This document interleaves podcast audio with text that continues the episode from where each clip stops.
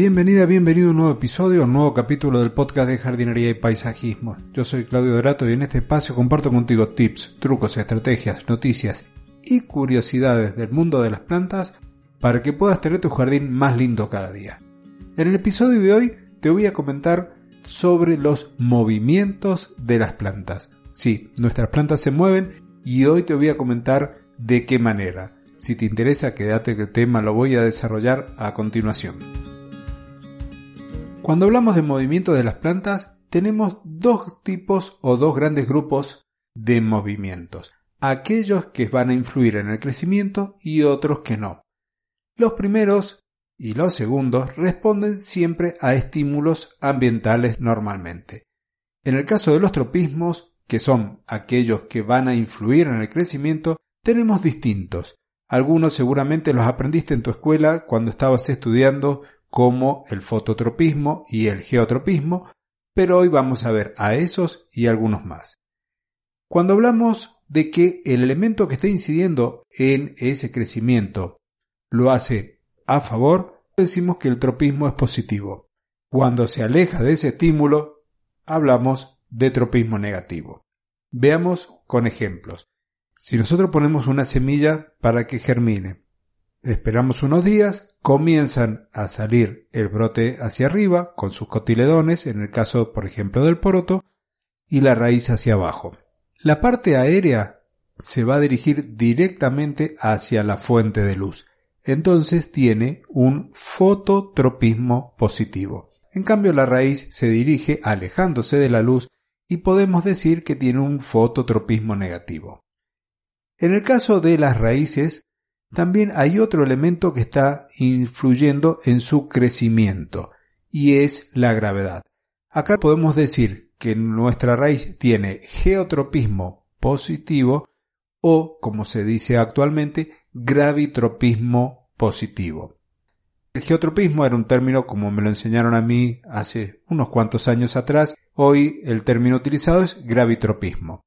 Pero nuestras plantas también van a crecer y van a modificar su crecimiento en función de otros elementos, por ejemplo la temperatura, y aquí se va a llamar termotropismo.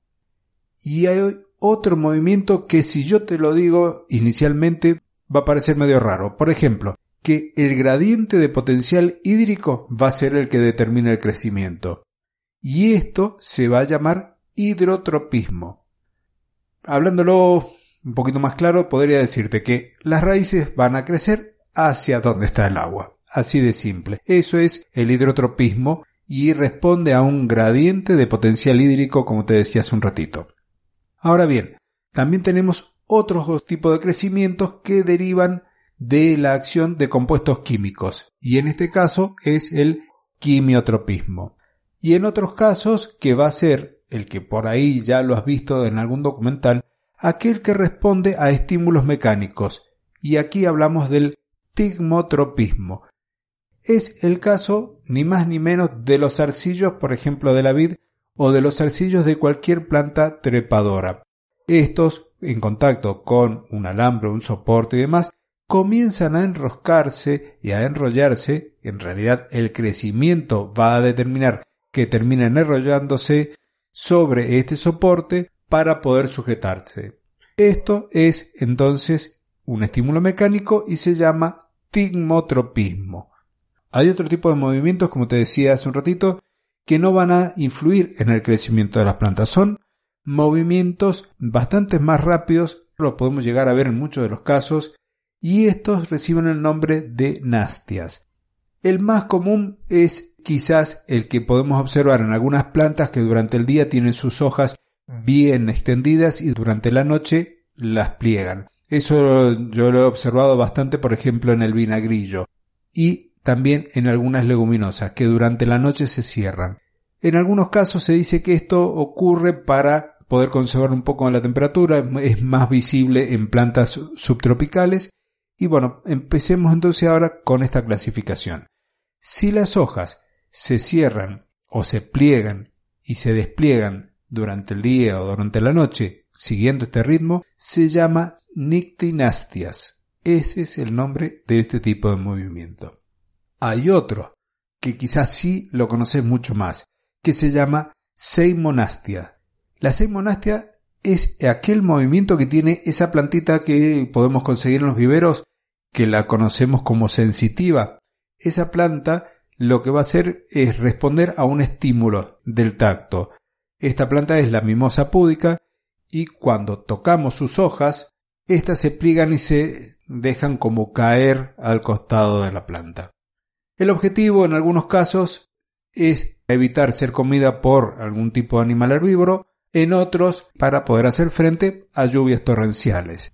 Hay muchos movimientos, hay muchas nastias, hay muchos tropismos. Estos son algunos, espero que te haya llamado la atención y te haya gustado este tipo de temática.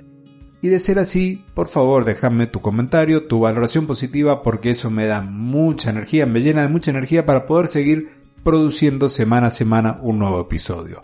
Me despido entonces hasta el próximo jueves, esperando esa valoración, esperando ese comentario, y te voy a esperar el jueves que viene con Fernando y vamos a hablar en esta oportunidad sobre las plantas herbáceas. Hasta el próximo jueves y muchísimas gracias por haber llegado hasta aquí.